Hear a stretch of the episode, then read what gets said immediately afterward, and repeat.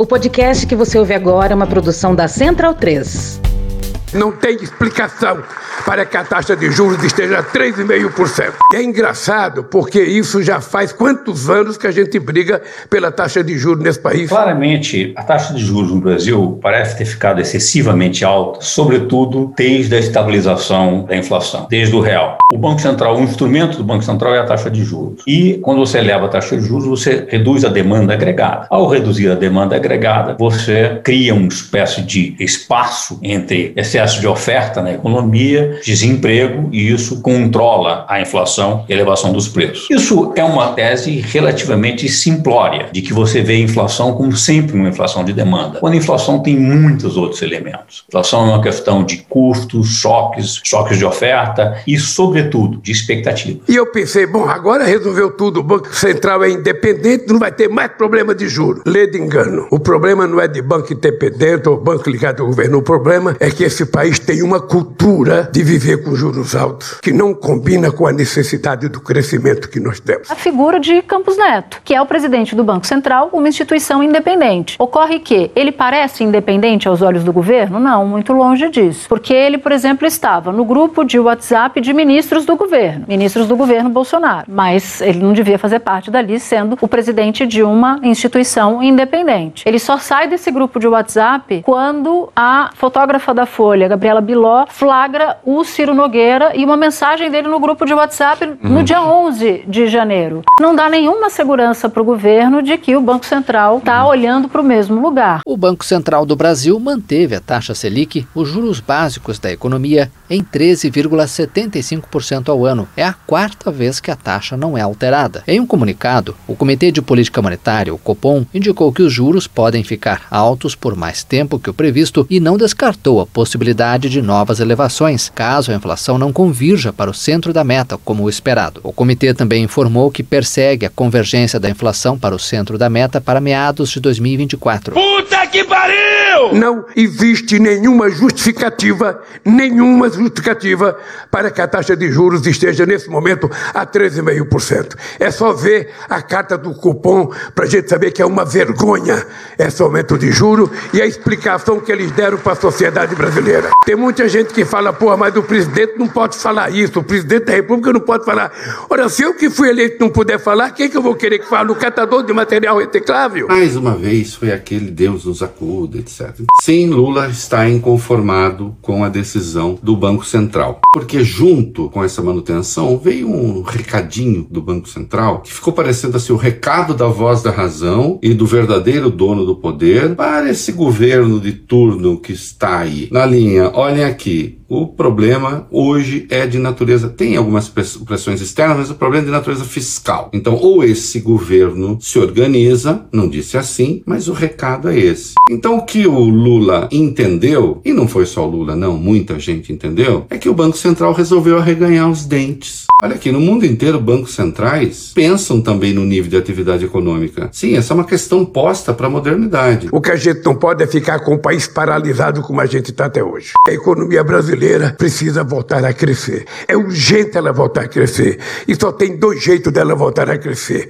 Ou a iniciativa privada faz investimento, e ela só vai fazer investimento se tiver demanda, ou o Estado incentiva a iniciativa privada a fazer, colocando ela primeiro a mão na massa. Quando a taxa de juros sobe, as empresas investem menos. Elas preferem botar dinheiro em título público. E as pessoas consomem menos bens duráveis. Então a economia diminui porque tanto as pessoas preferem deixar o dinheiro investido em renda fixa, que o juro ficou mais alto, quanto as empresas investem menos. Então isso diminui a demanda da economia. Então desaquecendo a economia faz com que os preços comecem a cair, porque tem menos pressão de compra. Olha a merda aí! Normalmente o receituário de política econômica dos economistas para esse tipo de inflação de demanda é cortar gastos públicos, ou seja, diminuir a base é, de circulação de dinheiro e também aumentar as taxas básicas de juros, porque taxas maiores de juro inibem o crédito que, por consequência, inibe o consumo. Acontece que a gente às vezes aplica esse mesmo receituário para situações macroeconômicas em que a inflação nada tem a ver com aumento de demanda. Não existe nenhuma razão para a taxa de juros estar em 13,75. Nenhuma razão. E por que qualquer perspectiva de voltar a aumentar se nós não temos inflação de demanda? Porque quando você aumenta o juro, a verdade é que você está uma subida de preço muito grande, porque as pessoas estão comprando muito, as pessoas estão comprando de excesso, então você tem que frear. Aí você aumenta a taxa de juros. Mas não é isso que está acontecendo no Brasil. Não é isso. O Brasil precisa voltar a crescer. Então vamos começar a cobrar. O Banco Central, em um ano e cinco meses, elevou a taxa de juros de 2% para 13,75%. A inflação caiu, caiu bem. Mas será que foi só por causa da elevação da taxa de juros? A resposta é não. E, no entanto, com a taxa lá em cima, a inflação continua muito alta e há o risco do país entrar em recessão. Será que a,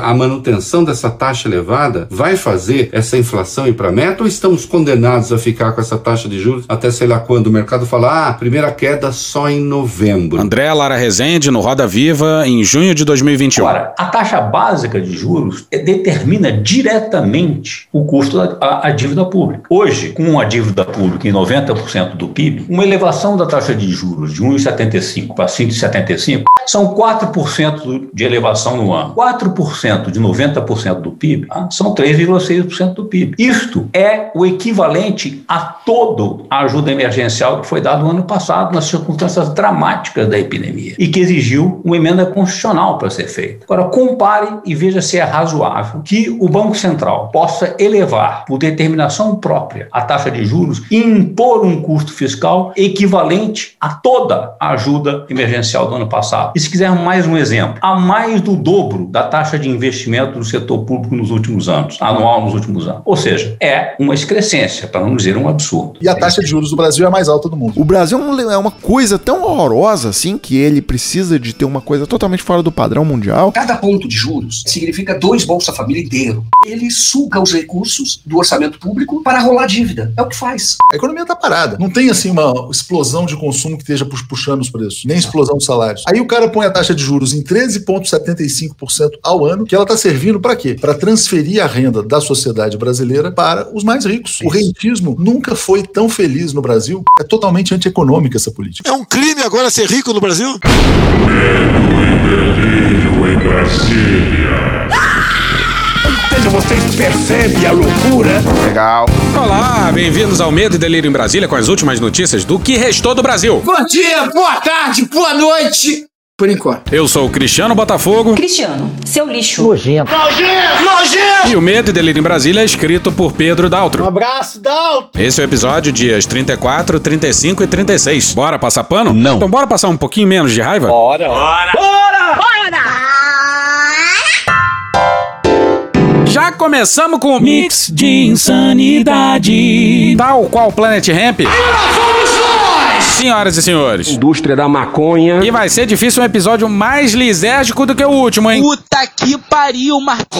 Marco! Mas vamos abrir com um mix de insanidade. Que estranho, hein? Vai aqui uma confissão que mostra bem como a gente tá na merda. Compreende a Se merda. a gente listar os 10 melhores episódios do Medo e Delírio, porra, perigam os 5 serem de 2023. Ou seja, vocês percebem a loucura? Não era pra ser assim. Aí só alguns detalhes bem importantes que passaram batidos no último episódio. Passou pela gente Tchau, drogado! apontar que a história do Marcos Duval, curiosamente, começou horas antes da prisão do Daniel Silveira. Cretinos, mau caráter! Sabe como é que é, né? O Marcos Duval trabalha na inteligência e faz questão de repetir. Na área de inteligência ou na área de inteligência. Posso nem falar mais que eu trabalho na inteligência. Coisa voltada na área de inteligência, do trabalho de inteligência. Quando a gente trabalha na mais de inteligência, então era alguma coisa no serviço da área de inteligência. Na área de inteligência, que a gente trata na área da inteligência, nessa área de inteligência, todas as agências de inteligência, com todo o serviço de inteligência. Na área de inteligência. Chega! Lembra que no começo do episódio a gente sublinhou como a matéria da Veja não envolvia nenhum general? O único autogolpe dado somente por civis.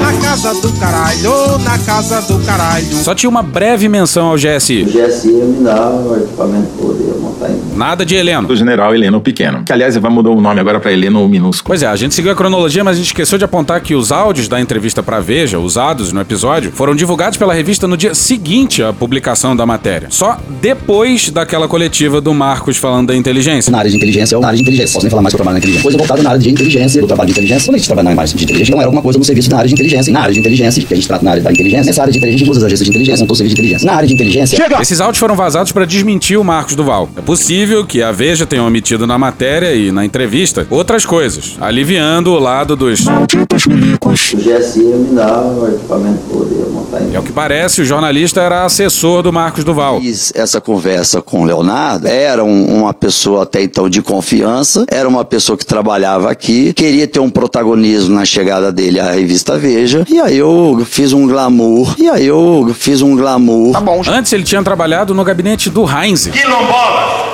índios, gays, lésbicas, tudo que não presta. Vacila, Raizê, vacila, Raizê, a gente gosta de assistir tu vacilando na TV. Agora que na lá não salvou ninguém. Legal, já falei legal. Não à toa, o episódio foi intitulado Em 50 metros, tire o verde oliva da reta. Aí o Marcos da inteligência nunca foi policial. E quando ele diz que era da SWAT, é isso aqui, ó. Na matéria do Luiz Carlos Azenha, na revista Fórum, no dia 6. Ainda hoje, em seu perfil no Twitter, o senador aparece numa montagem entre o símbolo da SWAT de Dallas, no Texas, e um blindado onde está escrito Dallas Police. Ele veste uma camiseta escura, onde também aparece o escudo da SWAT local. No entanto, além de nunca ter sido policial, Marcos Duval, ou o CAT, nunca tiveram relação institucional com a polícia de Dallas. Respondendo a fórum, a cabo Melinda Gutierrez, assessora de relações públicas do Departamento de Polícia de Dallas, disse que, abre aspas, o senhor Duval conduziu treinamento aqui nos Estados Unidos em conjunto com a Texas Tactical Peace Officers Association, não especificamente com o Departamento de Polícia de Dallas. Muitos anos atrás, tivemos oficiais da SWAT que viajaram ao Brasil em seu tempo livre, mas não como representantes oficiais da SWAT de Dallas. Fecha aspas. A Texas Tactical Peace Officers Association é uma espécie de clube de policiais, uma entidade que não faz parte do aparato de Estado do Texas. Alô, Marcos! Ô, Marco, Marco! Baixa a bola pra caralho. E o Augusto Aras? Democracia. Eu te amo, eu te amo, eu te amo. Te amo, te amo, te amo, democracia. Muito discreto, encaixou o senador Ô, Marco, Marco! na sua agenda. Confesso, horas que foi um amor à primeira vista. Eu te amo, eu te amo, eu te amo. Bora pra Isadora Peron no Valor no dia 3. Senador Marcos Duval se reuniu nessa sexta-feira com o Procurador-Geral da República, Augusto Aras. Como dizia o poeta. Em nota, a PGR afirmou que eles trataram das recentes declarações do parlamentar sobre o planejamento para um suposto golpe de Estado por parte de aliados do ex-presidente Jair Bolsonaro, do PL. Sabe quem mais estava lá? A Lindora. Totalmente drogado. Calma. A cúpula do MPF arrumou um tempinho pro Marcos da inteligência. Inteligência, inteligência, inteligência, inteligência, inteligência, inteligência, inteligência, inteligência, inteligência, inteligência, inteligência. E olha que antes ele tinha anunciado que ia à PGR pedir o afastamento do Moraes da relatoria dos inquéritos dos atos antidemocráticos. Isso, a Polícia Federal está nesse momento baixando as informações para entrar nos autos, é aí que eu vou solicitar. Como agora ele vai entrar nos autos, ele não pode ser o relator. E mesmo assim o Augusto Aras e a Lindora receberam ele, mas a nota da PGR não aborda esse assunto. O órgão disse apenas que vai aguardar ter acesso aos autos da investigação aberta contra Duval para se pronunciar sobre o caso. Pois é, o Aras está por aí declarando o seu amor à democracia. Tarado. Mas. Compreende a merda. A PF tá puta com a PGR do Aras. Diante dos fatos do dia 8 de janeiro, devo dizer que a Procuradoria-Geral da República, até a data de ontem, ofereceu. Nada, nada, nada, nada. Ofereceu 525 denúncias, 14 pedidos de prisão e 9 requerimentos de busca e apreensão. Ok, ok. Paciente acorda do coma mais produtivo do que nunca e surpreende os médicos. Tá, essa fala aí do Aras foi na abertura do ano do STF, com todas as autoridades presentes. E quem ouviu o último episódio sabe que o Marco, Marco! tava em um trabalho de inteligência Pepino de novo! sobre o dia 8, né? E ele não tá preocupado com quem causou a destruição, mas com quem teria prevaricado. O que é importante, mas a gente sabe onde ele quer chegar, né? E o PT, hein? Mas o Aras, ah, o Augusto tá muito preocupado com esse pessoal. É uma comoção danada. Uma festa danada. Bora pro Fábio Serapião no dia 5 na Folha. Entre investigadores, as denúncias são classificadas como midiáticas e vistas como uma tática para tentar melhorar a imagem de Augusto Aras, cujo nome ficou atrelado à inação em relação aos arroubos autoritários e antidemocráticos de Bolsonaro durante seu mandato. Por que será? O principal ponto para os policiais é que a PGR não aguardou o encerramento dos inquéritos em andamento para oferecer as denúncias. Mas que filho da puta, olha aí, veja você. Nesse cenário, afirmam, as acusações se tornam frágeis porque não possibilitam a individualização da conduta de cada suspeito. Não são embasadas em perícia ou em outras diligências para deixar as provas robustas e abrem margem para contestação das defesas na fase processual, quando a denúncia é aceita e vira processo. Caralho! Pois é, a turba de unos vestidos de verde e amarelo agradece. É tudo ou nada, quebramos tudo, não sobrou nada. Os investigadores citam que a PGR, chefiada por Aras, pediu arquivamento dos inquéritos dos atos antidemocráticos e do vazamento da apuração do ataque hacker ao Tribunal Superior Eleitoral, por exemplo. Mas vai ver que nem na votação do orçamento secreto, o Aras viu que ia perder na votação, mudou de ideia e culpou um. Momento de uma cognição incompleta. Olha só! Que personagem que é Augusto Aras, hein? Presta atenção que é importante, pessoal. Além disso, a Procuradoria se manifestou na maioria das vezes no sentido contrário ao da PF. É Polícia Federal. Ô, cara! O que, na visão dos investigadores, obrigou o ministro Alexandre de Moraes a extrapolar suas funções e tomar decisões de ofício ou sem levar em conta a manifestação da PGR. O Aras e a Lindora sempre se colocaram contra tudo relacionado aos inquéritos antidemocráticos. Quem acha que o Xandão se excedeu, pensa só se você quer mesmo deixar tudo sendo conduzido pelo Aras e pela Lindora durante quatro anos. Você é maluco, é? Nós não estamos numa situação normal. Nós estamos numa situação em que é arbitrariedade contra arbitrariedade. É arbitrariedade do lado do Bolsonaro e arbitrariedade do lado do STF para defender a democracia. Então você fica com qual arbitrariedade? Você vai o quê? Defender em abstrato os princípios do Estado Democrático de Direito? De jeito nenhum.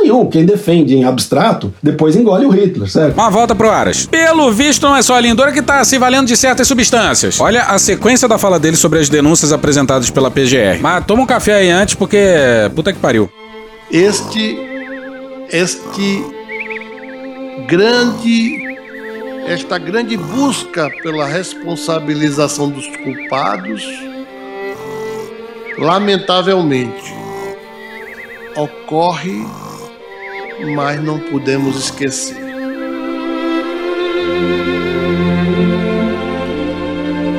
Bom dia! Susto, caralho! Mas não podemos esquecer. Esqueceu-se. O Ministério Público e este Poder Judiciário durante os anos anteriores. Senhor Presidente da República, Luiz Inácio Lula da Silva. A gente jura que o Lula tava sentado do lado do Aras. Aí o Aras se virou pra olhar dentro dos olhos do Lula pra falar isso aqui, ó. Eu te amo, eu te amo. Não, e eu te caralho. amo. Pra falar isso aqui, ó. O Ministério Público e este Poder Judiciário esteve de forma discreta, estrategicamente discreta.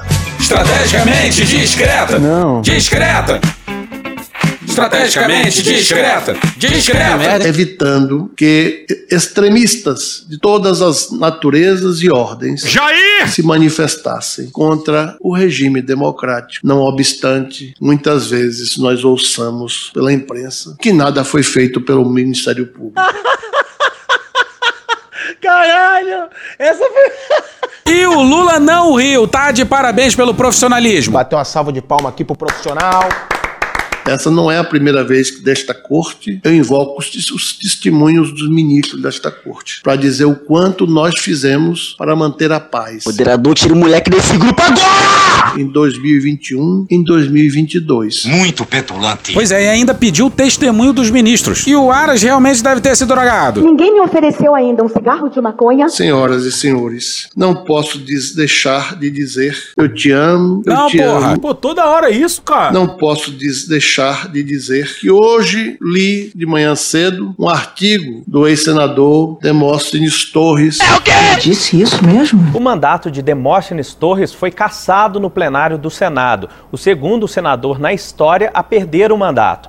Agora ele fica inelegível até 2027. falando basicamente que na hora da batalha não importa o que vai acontecer, mas quem está ao nosso lado, na trincheira. Tá falando sério? Sua Excelência, o ex-senador Demóstenes Torres, ex-procurador-geral de Justiça, um homem erudito. Que porra é essa, Batata? Demóstenes é investigado por favorecimento das atividades ilegais do contraventor Carlinhos Cachoeira. Tutti bonni, tutti bonni, tutti bona gente. Declara o seu amor à sua companheira e toma por exemplo também a senhora Rosângela Silva, prestando homenagem ao companheirismo também de sua excelência nos momentos mais difíceis de todos. Pois é, ele falou do Demóstenes e citou a Janja só pra lembrar da prisão do Lula. É isso mesmo? O Demóstenes não foi preso, só caçado. Essa é a única conclusão que a gente consegue tirar dessa homenagem completamente absurda ao Demóstenes. E tudo isso com o Lula a um metro do Aras. Diz aí, Caetano. Loucura, que coisa absurda. Muita coisa caiu do último episódio e quinta-feira foi um grande dia. A sede da Duas Letras recebeu pra depor no mesmo dia Sou Valdemar. e o Marcos Duval. O Marcos Duval mentiu. E o Anderson Torres. E segundo Valdemar, a sua fala sobre todo mundo ter minutas golpistas em casa era uma metáfora. Não, brother. Só faltou ele dizer que tem 7 bilhões de pessoas no mundo, logo é impossível que todos tenham recebido a minuta golpista, né, o caralho? Já o Anderson Torres disse que a minuta que ele guardou em casa era descartável e que só foi parar na sua estante por culpa da empregada. Obrigado por ligar ao serviço de desculpas esfarrapadas. Temos desculpas para todo tipo de evento. Se você precisa de uma desculpa mais ligada à área da caganeira, digite 1. Se está mais inclinado a algo como meu cachorro mordeu meu testículo, digite 2. Para outras opções, como a morte de um parente distante, mas que foi muito relevante durante a sua infância, digite 3. Obrigado por ligar ao serviço de desculpas esfarrapadas. Porra. Aí lembra que o Anderson Torres voltou dos Estados Unidos sem telefone, né? Por que será? Olha um trecho do depoimento. Indagado a respeito da localização do seu aparelho celular, informou que não o deixou nos Estados Unidos, mas o perdeu. Coitado. Que com a decretação de sua prisão no Brasil, passou a ser procurado por uma infinidade de pessoas. Ocasião em que resolveu desligar o celular, que não sabe onde se encontra, mas pode fornecer a senha da nuvem. Se os policiais não deram risada com esse depoimento, parabéns também pros profissionais. E sobre o depoimento do Marcos Duval? Ô, Marco, Marco. Bom, foda-se, ninguém aguenta mais esse cara. Vamos seguir. Mas a gente tem que seguir com o plano de gravar o Moraes. E infelizmente temos que comunicar que a Zambelli está envolvida. Fala, Zambelli! E o plano é de setembro de 2022. Lembra quando o Delgatti, que nem poderia sair do interior de São Paulo por decisão judicial, adentrou o palácio ao lado da. Fala, Zambelli! Pois bem, olha como se deu a aproximação dos dois. Bora pro Reinaldo Turolo Júnior no dia 6 na Veja. Olha o que, que disse o Delgatti. Aspas, eu encontrei a outra, Zambelli, e ela levou um celular. Abriu o celular novo, colocou um chip, aí ela cadastrou o chip e ele, Bolsonaro, telefonou no chip. Foi por chamada normal. Fecha aspas. Nada suspeito, né? Como é que é mesmo, Bolsonaro? Quando o cara quer armar, ele vai pelado na piscina, vai num um fim de mundo aí, vai pra uma praia, vai pro meio do mato. É assim que ele age. Obviamente o Delgatti não teve a sua entrada no palácio registrada. Transparência acima de tudo. E o que se sabia até aqui era voltado para apuração dos votos, algo como invadir o sistema do TSE, coisa que o tal hacker não conseguiu. Fico muito triste, cara. Filho da puta. Mas não era só isso não. Tá, o ministro. O, o 01, pô. Ah, o 01? Caraca. Caralho. Eu vou te dar uma adiantada, é que ele- eles, eles, eles conseguiram, conseguiram grampear o o Alexandre de Moraes. É tudo muito esquisito, mas se os generais não tentaram gravar o Xandão, a gente não sabe mais de nada. Tá brincando, cara. É sério. Não. É sério.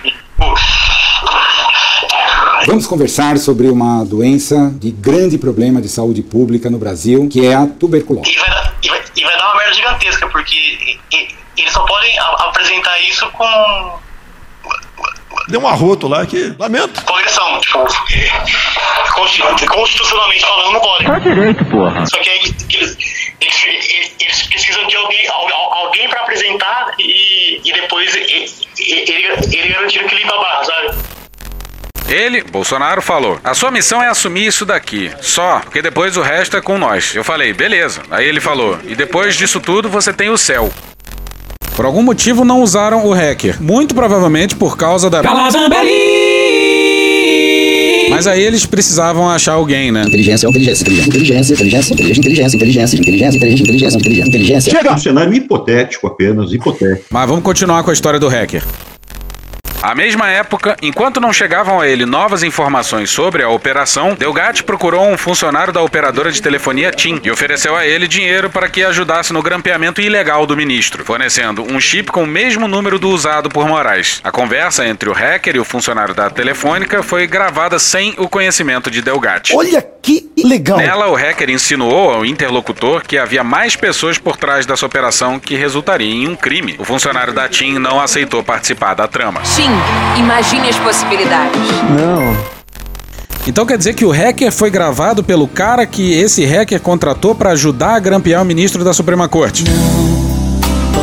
E o cara mostrou esse áudio pra quem? Não sei. E também, ao que parece, o hacker invadiu o sistema do CNPJ e gerou alguns documentos, como um mandado de prisão do Moraes, assinado pelo próprio Moraes. A ideia genial. Que terminava com um singelo, publique-se, intime-se e faz o L. Tinha uma ordem de bloqueio de bens do Moraes no mesmo valor da multa que o Xandão aplicou ao PL, além de uma quebra do sigilo bancário dele. Que história, hein, senhoras e senhores? Só melhora. Ah, e a Amanda Audi trouxe mais novidades sobre a história numa baita matéria incluindo o tal hacker. Que não era lá tão bom hacker, né? Pedindo pra um outro hacker uns e-mails do Xandão. Eu não sou burro, né? Eu sei, sei como funciona. Mas a ideia é subir e eu pegar um e-mail dele. Aí, tipo, tem um pessoal que vai pagar aqui por trás, eu, eu consigo te dar aí uns 10k. Fácil. Isso fácil. Isso é mais grave do que o abordado nesse roteiro aqui. Ah, então a matéria é isso, né? O Walter Delgatti encomendando um hack contra o Alexandre de Moraes.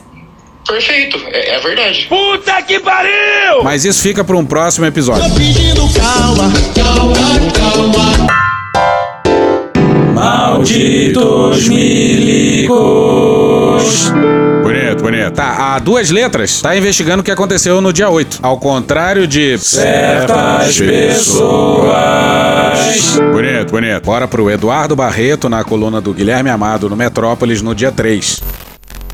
O Ministério da Defesa ignorou formalmente o acampamento golpista em frente ao quartel-general do Exército em Brasília. Esta família é muito unida. que durou mais de dois meses e culminou na depredação das sedes dos três poderes no dia 8 de janeiro. Pessoal, aqui ó. De quem que a senhora é a esposa mesmo? Do general Vilas Boas.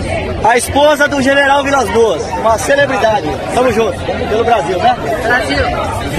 Não tenha dúvida nenhuma que eu tive muita dificuldade em tirar o núcleo desses movimentos. Porque eu tinha certeza que eu estava mexendo ou negociando com gente que tinha ligações até com as próprias Forças A Armadas. pasta informou não ter produzido uma linha sequer sobre o acampamento erguido em área militar para exaltar golpes de Estado e de onde saíram centenas de presos. Ouviu isso? Não é possível. Pois é, isso aí foi em resposta a um pedido via lei de acesso à informação do Guilherme Amado. Mas, ainda assim, é a mais escancarada das insubordinações. Porra, é óbvio que o Exército produziu relatório sobre o acampamento em frente ao QG. Porra! A inteligência do Exército estava a poucas centenas de metros do acampamento. No dia 24 de dezembro, o aeroporto da capital federal quase foi aos ares, num plano gestado em frente ao acampamento. E eles não produziram relatórios de inteligência? No nosso penúltimo episódio, a gente trouxe uma história verde-oliva que não teve prisão na noite do dia 8 porque o Lula teria dado aval para que as prisões não acontecessem. Porque ele teria sido avisado pelo exército que tinha pessoas armadas ali, que isso poderia resultar numa tragédia. Vou morrer gente? Vai morrer gente. Como é que eles sabiam que tinha gente armada lá se não tem nenhum relato de inteligência do exército sobre isso? Porra, e não é papel do ministro da Defesa cobrar os documentos publicamente? Aliás, é absurdo que o Múcio não tenha cobrado isso desde o dia 1 de janeiro. Mas vamos falar do genocídio indígena e do papel das forças nisso. Vinícius Sassini na Folha no dia 4. Durante a gestão de Jair Bolsonaro do PL, as Forças Armadas deixaram de atuar no combate ao garimpo ilegal na terra indígena Yanomami, ou tiveram uma atuação insuficiente em pelo menos sete ocasiões, o que enfraqueceu ações policiais e contribuiu para a expansão da atividade criminosa no território.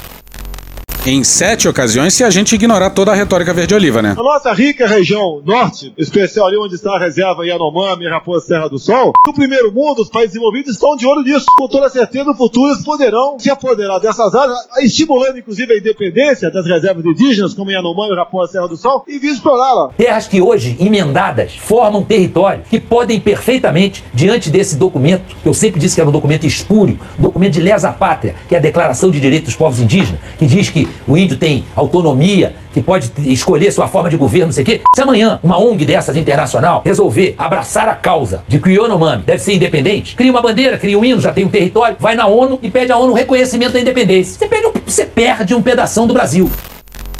O Ministério da Defesa de Bolsonaro barrou o fornecimento de aeronaves a operações da PF em 2022, feitas em cumprimento à decisão do STF. Eu fui do tempo que decisão do Supremo não se discute, se cumpre. Eu fui desse tempo, não sou mais. Quando forneceu, os militares cobraram ressarcimento. Que beleza. No único ciclo em que houve fornecimento de aeronaves, a PF desembolsou do seu orçamento 2 milhões e meio de reais para o custeio de horas por voo de uma única aeronave. Caralho!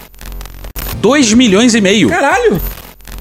Em 2022, dos três ciclos de operações planejadas para a retirada dos invasores da terra Yanomami, apenas um contou com aeronaves das Forças Armadas, segundo fontes da PF ouvidas pela reportagem sob a condição de anonimato. E esses ciclos de operação se deram só porque o STF obrigou que o governo militar, repleto de generais, fizesse alguma coisa. E aí é aquele negócio, né? Não mais cumprirá! Teve ciclo que o pessoal da PF e do Ibama não tinha avião. Os caras tinham que ir por terra. Caralho! A PF em Roraima não tem aeronaves disponíveis para ações como a de combate a garimpo ilegal, o que amplia a dependência de aviões e helicópteros das Forças Armadas. Tomar no cu, cara. Segundo o documento, em reuniões entre PF e Defesa, os militares apresentavam os custos necessários para o fornecimento de aeronaves. Isso se deu numa ação prevista para a desocupação da base de Omoshi, que acabou ficando pelo caminho por falta de apoio logístico. Omoshi é uma região na terra Yanomami que foi tomada por garimpeiros. Eles cercaram a unidade de saúde, tomaram a pista de pouso antes usada por aeronaves que transportavam indígenas para atendimento médico e, por fim, em dezembro de 2022, atearam fogo na unidade. Desde maio, uma decisão da Justiça Federal em Roraima obrigava a retomada do lugar pelo governo Bolsonaro. Desde maio. E o que, que o governo fez, hein, Pazuello? O que você vai fazer? Nada. Fontes ligadas a ações de repressão ao garimpo afirmam ainda que pedidos para monitoramento do espaço aéreo na terra indígena não foram adiante, com a alegação dos militares de que as aeronaves do garimpo voam muito baixo. Não vem com essa não. A gente acha que tá mais pra. Quero evitar a fadiga. O controle aéreo nacional cabe à aeronáutica. Dia desses deu notícia que a aeronáutica iria só agora controlar o espaço aéreo da terra Yanomami. Também houve pedido para ressarcimento de recursos pelo uso de base militar em Surucucu. A região, uma das mais atingidas pela crise de saúde, tem um pelotão especial de fronteira do Exército. Eles estavam cobrando até pelo uso de instalações militares já existentes. Pega leve, moça! A decisão do Barroso que determina a investigação pela PGR e pelo Ministério Público Militar, a partir de um procedimento sigiloso no STF, traz detalhes sobre outros episódios envolvendo os militares e ações em terras indígenas. Pois é, se vai pro Ministério Público Militar, o Barroso pode economizar papel. Se o Ministério Público Civil tá com aras, imagina um militar. Eu te amo, eu te amo. Cala a boca! O ministro disse que devem ser investigados crimes de genocídio, desobediência, quebra de segredo de justiça e crimes ambientais com impactos na vida, saúde e segurança dos indígenas. E quem seriam esses militares com responsabilidade nesse genocídio sistemático do povo Yanomami, hein?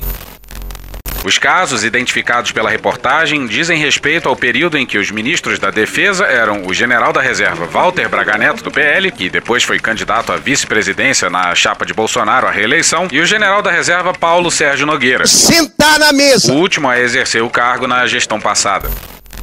Pois é, aí é muito fácil saber se o Brasil tá arrumando na direção certa. Se algum general for preso, a gente acha que a gente pode ter algum otimismo. Se ficarem todos soltos, é. Desgraça! E, como sempre, a Folha não conseguiu contato com os dois generais. É óbvio! Não, não, não vou falar com a imprensa, não. Pois é, os generais nunca têm culpa. Os militares, tendo proclamado a República, julgaram-se donos da República e nunca aceitaram não ser os donos da República. Em um ofício ao MPF em outubro de 2022 para explicar a falta de apoio logístico na terra Yanomami, Nogueira disse que a solicitação de colaboração das Forças Armadas, aspas, é de iniciativa do órgão federal de assistência ao índio. Fecha aspas. A atuação prioritária deve ser da PF, segundo o então ministro da Defesa. O general então está dizendo que a culpa é do chefe do governo militar, é isso mesmo? Aspas. A atuação das Forças Armadas em matéria de segurança pública deve ocorrer em situações extremamente excepcionais, quando esgotados os meios e instrumentos dos órgãos de segurança pública. Fecha aspas, afirmou o general. Vai ver o genocídio de um povo indígena, 570 crianças mortas em quatro anos, não se trata de uma situação extremamente excepcional. Odeio o termo povos indígenas, odeio esse termo, odeio. A seguir, palavras do indigenista Sidney Possuelo, que já comandou a FUNAI, na matéria da Rosiane Carvalho no dia 29 na Folha.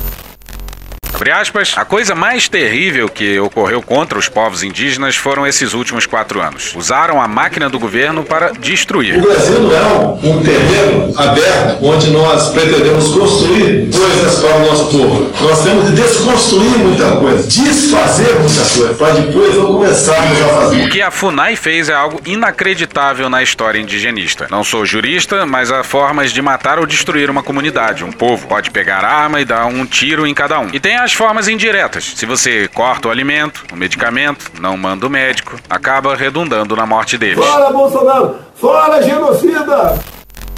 E por aqui tem gente no STF achando que a prisão do Bolsonaro é temerária, que o transformaria num Marte. Tu tava fora do Brasil, irmão? O cara comete um punhado de crimes contra a humanidade e a prisão dele é debatível. É o gol da Alemanha! E há muito cretinismo para dar conta. Volta pro Vinícius Sassini no dia 4 na Folha. Palavras do Nogueira. No mesmo ofício pro MPF para explicar a falta de apoio logístico.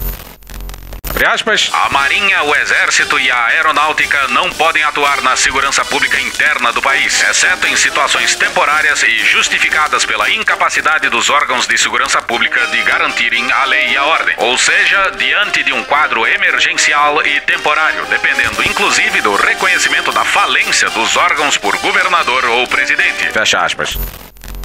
O governador. O governador de Roraima, Antônio Denário, afirmou ao jornal Folha de São Paulo que não é possível vincular a crise sanitária dos Yanomamis ao garimpo. Porque, segundo ele, a desnutrição indígena existe em todo lugar, inclusive em locais onde não existe garimpo. E o presidente? Hoje ex-presidente, graças a Deus. Falar que se passa fome no Brasil é uma grande mentira. Alguém já viu alguém, alguém pedindo um pão na porta ali na, na, no caixa da padaria? Você não vê, pô. E ligaram pro Múcio. Lá vem besteira, lá vem besteira. O Ministério da Defesa da gestão Lula não se manifestou sobre a atuação dos militares na terra Yanomami durante o governo passado. Não, brother. O Múcio todo dia tá falando pra uma televisão diferente. Agora não quer falar? Um vacilão. E é claro que a gente não pode esquecer o Mourão. Bom dia! Não grita aqui não, calma, não grita, seja educado. Bora pra Mariana Franco Ramos no DCM no dia 27.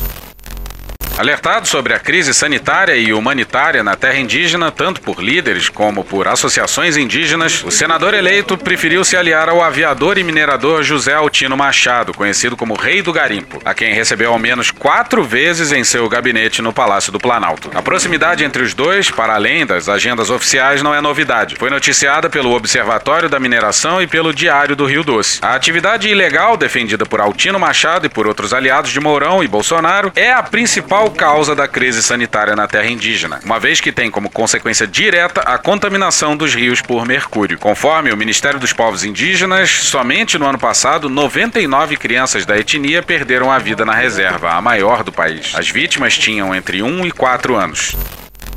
Enquanto crianças morriam, os militares cobravam milhões pelo uso de uma aeronave. Foi um encontro muito proveitoso, afirmou Zé Altino, como é conhecido ao final da primeira dessas reuniões em 2019. O deputado federal reeleito Euclides Petersen, do PSC de Minas Gerais, também esteve presente. Quando ele me reconheceu, a reunião durou mais ainda. Completou o garimpeiro antes de propor um acordo ao então vice-presidente. Eu fiz uma proposta, ele achou interessante. Apresentei a ideia de criar responsabilidades mútuas no Brasil. Nós ficamos com a responsabilidade de tomar conta do trabalho que nós temos na Amazônia, enquanto o governo assume a responsabilidade de administrar. Não tem cabimento um pedido de licença ambiental fica pendente por mais três anos. Fundador da União Sindical dos Garimpeiros da Amazônia Legal e ex-presidente da Fundação Instituto de Meio Ambiente e Migração da Amazônia, Altino Machado comandou vários garimpos abertos na Amazônia, como contou a Repórter Brasil. Ele foi o responsável pelas três maiores invasões na terra indígena, nos anos 70, 80 e 90.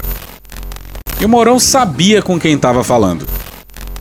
Senador eleito Hamilton Mourão, vice-presidente de Bolsonaro, presidiu o Conselho Nacional da Amazônia Legal, que deveria prestar assistência aos povos originários do bioma. Dário Copenau, vice-presidente da Rutucara, conta que o alertou sobre a crise na comunidade. Mas não aconteceu nada e não foram tomadas as providências que eu pedi, disse em entrevista à TV Globo. O alerta foi registrado em editorial do Instituto Socioambiental. No ano passado, após reunião do Conselho, Mourão desacreditou os dados da Rutucara sobre o avanço da exploração na terra indígena. Existem alguns dados que muitas vezes são fantasiados, como aquela história de que existem 20 mil garimpeiros, comentou em coletiva. Nossa avaliação é que temos na faixa de 3 mil, que já é um número, vamos dizer assim, extremamente fora do que se destina à terra indígena. E alguém tá sentindo falta do Heleno? Não. No mesmo mês, os dois garimpeiros se reuniram também com o ministro do Meio Ambiente, Ricardo Salles. E passando a boiada. Com o general Augusto Heleno. Que, aliás, vai mudar o nome agora para Heleno Minúsculo. E com Onyx Lorenzoni. Alguém consegue fazer o lockdown dos insetos? Ah, mas também tem. Senhor Valdemar. O presidente do próprio PL, Valdemar Costa Neto, tem ligação com a atividade predatória. Ele é sócio da Agropecuária Patauá, empresa de comercialização de madeira e de atividade agropastoril, como de olho nos ruralistas já contou. O presidente do PL de Bolsonaro é sócio de coordenador do movimento Garimpo é Legal. Durante seu terceiro mandato como deputado federal, em 2000, Valdemar vendeu 75% da Patauá para um grupo de investidores holandeses, o Eco Brasil BV, representados pelo brasileiro Francisco Jonivaldo Mota Campos. Joni, como é conhecido, atua hoje como coordenador do Movimento Garimpo é Legal no Amazonas, além de ser filiado à sigla desde 2007. E adivinha só, é só o governo federal fazer alguma coisa que os garimpeiros vão embora. Ou pelo menos começam aí. Voltando pro indigenista Sidney Possuelo, ele explicou como o garimpo foi expulso de áreas indígenas na década de 90. Aspas, os postos de gasolina foram controlados, fechamos o espaço aéreo e havia certo monitoramento de alimentos. E ficaram sem abastecimento. Usamos aeronaves da FUNAI e da Força Aérea para retirar cerca de 40 mil garimpeiros, milhares de dragas. Fomos de garimpo em garimpo e eles se entregando. A desintrusão levou cerca de quatro meses. Fecha aspas. Isso era na década de 90, quando os garimpeiros eram talvez só garimpeiros. Agora, os garimpeiros também trabalham a mando do crime organizado. E o crime organizado encontrou terreno fértil nos últimos anos por causa desse governo militar repleto de generais. E o bolsonarismo domina essas regiões. Vai ser mais difícil do que já foi. Vai ser uma disputa tão complicada quanto inevitável. E o Zé Múcio parece que tá jogando o lado errado. E mesmo essa informação de que as Forças Armadas foram coniventes em algum momento durante o governo Bolsonaro lá com o garimpo legal. Eu não sei. Eu tô preocupado em resolver esse problema que está diante da gente. Vocês são de sacanagem! E acabou. Carnaval tá chegando, hein? Quem não vai dar as caras em bloco de carnaval é ele. Vai da neodireita brasileira com discurso conservador. Oh, oh, oh, ajudou os patriotas a instalarem o reino do terror. Na África Macumba e Exu, que que ele vai fazer? Manda tu tomar no cu, vem comigo amor, a retórica explodir, a mídia abriu a porta pro astrólogo exprimir. Uma filosofia retorcida, pervertida, marca egípcia, faz o cu querer cair. Milton revisou, Galileu, o charlatão já refutou. É só invenção e mostra a prova. Chega lá no seu caixão, no inferno em Virgínia. Chegou o autoproclamado pensador. Não há aquecimento global, nova ordem mundial. O diabo carregou doce feto, fase anal. O jardim das aflições, marxismo cultural. Fim das civilizações, o tabaco não faz mal. Coletivo imbecil, manda você pra puta que pariu. E pra quem é carnavalesco mesmo, lá no YouTube do Medo e Delírio tem uma versão de uma hora desse samba enredo. O samba é meu, da Lica Silva e do Vili Hunt. Pedro Daltro não fez é porra nenhuma. Mas que filha da puta, eu apoiei entusiasticamente a ideia e obriguei você a incluir o termo barca egípcia. Teu cu! Sai daqui, Pedro! Show! Show! Show! Show! Show! Show! E hoje a gente fica por aqui. Esse episódio, o áudio de CNN Brasil, Roda Viva, Globo News, AFP Português, Leandro Hassum, Rádio Band News FM, FGV, Cara do Engarrafamento da Brasil, Juliane Furno, UOL, Cortes 247, Desmascarando, Gil Brother, Hermes e Renato, Galãs Feios, Os Trapalhões, Rede Globo, Professor Pasquale, Carla Bora, D2, Planet Ramp, TV Senado, Magari Lorde, Cara Tapa, ECTV, Edilson Farias, Veja, Foro de Teresina, Choque de Cultura, SBT News, Portal Uai, TV Brasil, Canal GNT, Diogo Defante, TV Justiça, Pânico, TV Fama, Rede TV, TV Pública de Angola, Dom e Juan, Casimiro, Brahms, Bruno Aleixo, Hanoi Hanoi, Chique, Felipe Noronha, Rede TVT, Ivon Cury, DPF Tubes, Programa do Ratinho, Porta dos Fundos, Grupo Revelação, Turma da Mônica, Pharrell Williams, Veja.com, Sua Saúde na Rede, Chiquititas Brasil, The Brazilian Reports, Gig Gueto, Dudu Nobre, Esporte TV, Gaveta, Vitor Camejo, Chaves, Pesadelo na Cozinha, Câmara dos Deputados, Canal Curta, BMCBDF, My News, Programa Silvio Santos, Terra Brasil, Carmina Burana, Midcast, Franciel Cruz, Podcast ao Ponto, Rádio CBN e The Office. Thank you! Se quiser e puder, pinga um lá pra gente no PicPay ou no apoia.se barra medo e delírio. Porra, doação ao caralho, porra. Não tem nem dinheiro pra me comprar um jogo de videogame, moro, cara? Assina o nosso feed no seu agregador de podcast favorito e dá uma olhada nas nossas redes sociais. E também no loja.medoedelirioembrasilha.com.br. Eu sou Cristiano Botafogo, o Medo e Delírio em Brasília é escrito por Pedro Daltro e um grande abraço. Bora passar pano? Não. Mas bora passar menos raiva? Bora. Me permite uma parte? Não lhe dou a parte. Um relatório divulgado no último domingo revelou que quase 200 anúncios de teor golpista foram publicados no Facebook e no Instagram com autorização da Meta, empresa que controla as duas plataformas. As publicações questionavam a lisura das eleições de outubro do ano passado, atacavam o presidente Lula e defendiam os acampamentos em frente aos quartéis, agora desfeitos. A convocação para o ataque de uma minoria bolsonarista radical foi pública em rede social ao longo de vários dias. Segundo o Laboratório de Estudos da Internet e Mídias Sociais da Universidade Federal do Rio de Janeiro, que fez o levantamento, a lista de anunciantes é bem diversa. Políticos, lideranças religiosas e empresários pagaram para publicar textos golpistas. Alguns anúncios ficaram por semanas no ar e tiveram milhares de visualizações até serem removidos. Em testes anteriores, tanto o YouTube como o Facebook chegaram a aprovar 100% dos anúncios antidemocráticos que o NetLab da UFRJ e a Global Witness submeteram. De 10 anúncios, o Facebook aceitou todos em agosto de 2022, no período pré-eleitoral. Em outubro, um pouco antes do segundo turno, o YouTube aprovou 10 de 10 anúncios testados. Assim como outros países do mundo, e sabemos que é, essa é, captura da democracia internamente, para que houvesse uma é, corrosão das instituições por dentro, isso se iniciou a partir é, de é, estudos coordenados, eu diria lamentavelmente eficientes, da extrema-direita norte-americana, ao analisar o papel das redes sociais nas primaveras árabes. Houve a percepção de que era um novo instrumento que poderia ser utilizado como uma verdadeira lavagem cerebral em determinados segmentos da sociedade. O que surgiu de uma maneira democrática foi capturado pela, pelos populistas, principalmente pela extrema-direita, e transformado num mecanismo de lavagem cerebral. A partir dessa captura das redes sociais,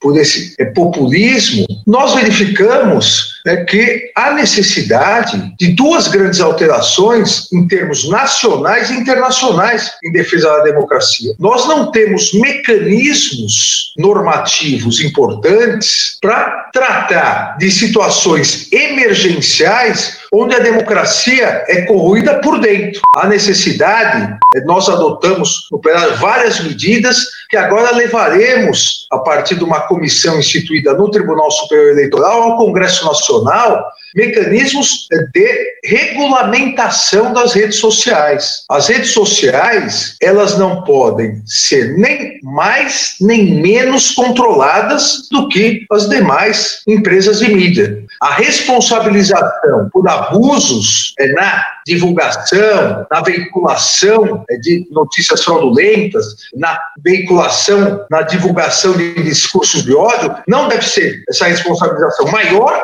mas também não pode ser menor do que no restante das mídias tradicionais. E há necessidade de que haja uma legislação internacional por meio de acordos, da mesma forma que se combate o tráfico internacional de drogas, o tráfico internacional de pessoas. Há necessidade do combate a esse verdadeiro tráfico internacional de ideias contra a democracia. Acabou? Acabou! Algo mais, Carol? Vamos pra música. Não, a música. Música? Qual é a música, Vera Magalhães? A música é engraçada. Eu recebi de vários procuradores uma espécie de hit que tá rolando ali no zap da PGR. E que é uma paródia aquele discurso da semana passada que a gente até discutiu aqui do, do Aras, que ele declarou seu amor em alto e bom som à democracia. Solta aí, Matheus, é muito engraçado. Peço venha Vossa Excelência para esse refrão. Como dizia o poeta, ele falava todo dia: Te amo, te amo, te amo,